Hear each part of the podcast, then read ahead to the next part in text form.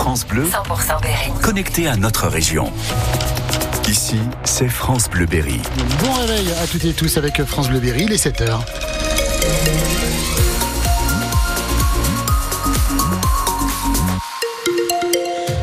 Et les infos, c'est le Marie. Et d'abord, la météo, Christophe, qu'est-ce que ça donne Eh pour ben, aujourd'hui c'est encore mitigé pour ce dimanche 3 mars. Ça, c'est les prévisions de nos collègues de Météo Centre. Actuellement, des températures entre 4 et 6 degrés.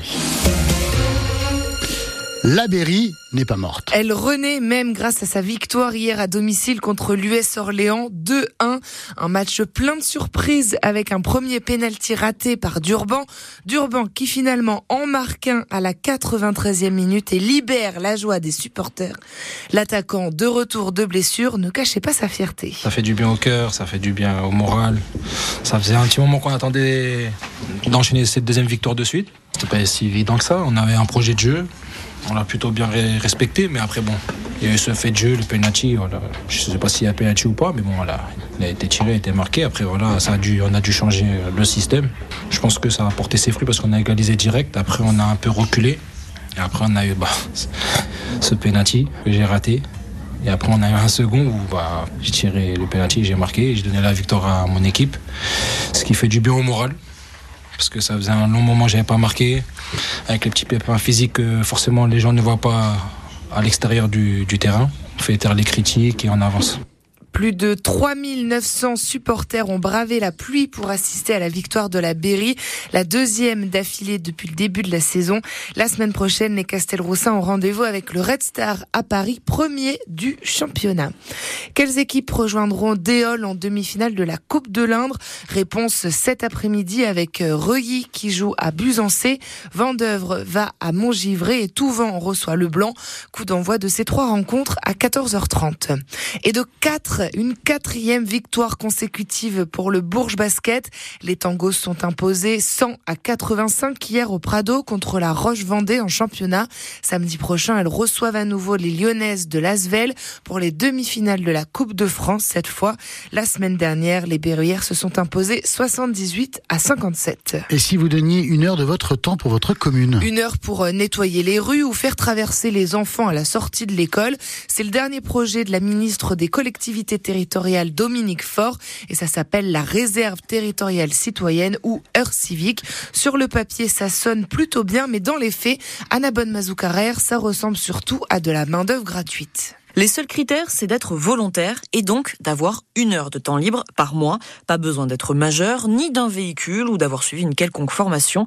Les seules choses à faire, c'est de se signaler sur la plateforme dont vous parliez, Heure Civique, indiquer son adresse, son mail et un numéro de portable. En fait, des moyens de vous joindre a posteriori, parce qu'une fois inscrit, votre mairie est avisée et elle revient vers vous pour vous proposer différentes missions. Alors ça va de la visite en EHPAD à l'aide aux devoirs à l'école, en passant par l'entretien d'espace vert, des services pour lesquels vous serez toujours accompagné d'un professionnel.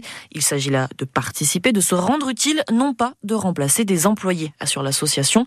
Surtout que la particularité de cette réserve territoriale citoyenne, c'est que contrairement à celle qui existe déjà, comme celle de la gendarmerie ou des pompiers, cette fois-ci, pas de contrat à signer, pas d'obligation d'engagement et donc pas non plus de rémunération potentielle. Pour l'instant, chez nous en Berry, aucune commune ne s'est portée volontaire, d'autant plus que les communes craignent de voir leurs employés laissés sur le côté.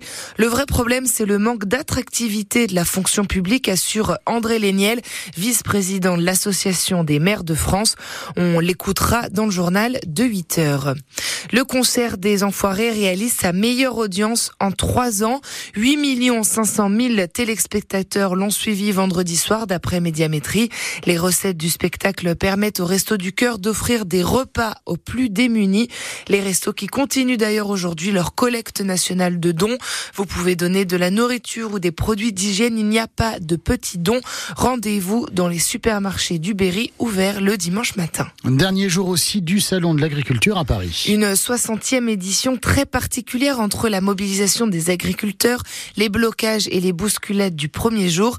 Des agriculteurs venus surtout à la rencontre des visiteurs et c'est ça qu'ils retiennent Farida Noir. À quelques heures de la fin du salon, Thierry, éleveur de vaches Gascogne des Pyrénées, fait le bilan. Un salon spécial, bizarre. Il était dans les heures avec les forces de l'ordre le premier jour, une journée gâchée, dit-il. Mais il repart quand même avec un esprit positif. Un salon euh, plein d'espoir. On espère qu'on va être entendu et qu'on ait gagné le, cœur des Français, voilà, qui vont euh, manger plus de viande, euh, de la bonne viande de qualité, oublier un peu ces viandes qui sont importées d'autres pays et qui est pour nous une concurrence déloyale.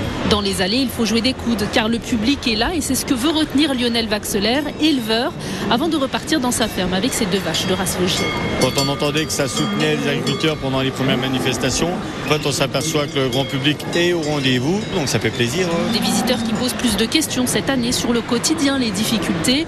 Valentin est éleveur de vaches laitières dans l'Or. Certains euh, cherchent à comprendre euh, notre détresse plus ou moins. Moi j'ai expliqué mon point de vue à moi et les problèmes qu'on avait euh, chez nous notamment. On repart à la maison, on en retient un, un beau salon et on est prêt à revenir. Le salon fermera ses portes au public ce soir à 19h.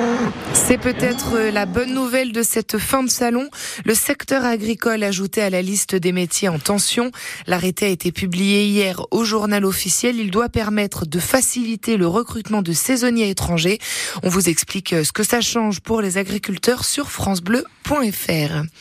Une carte, un dessin ou juste un coup de téléphone. Pensez-y aujourd'hui pour la fête des grands-mères.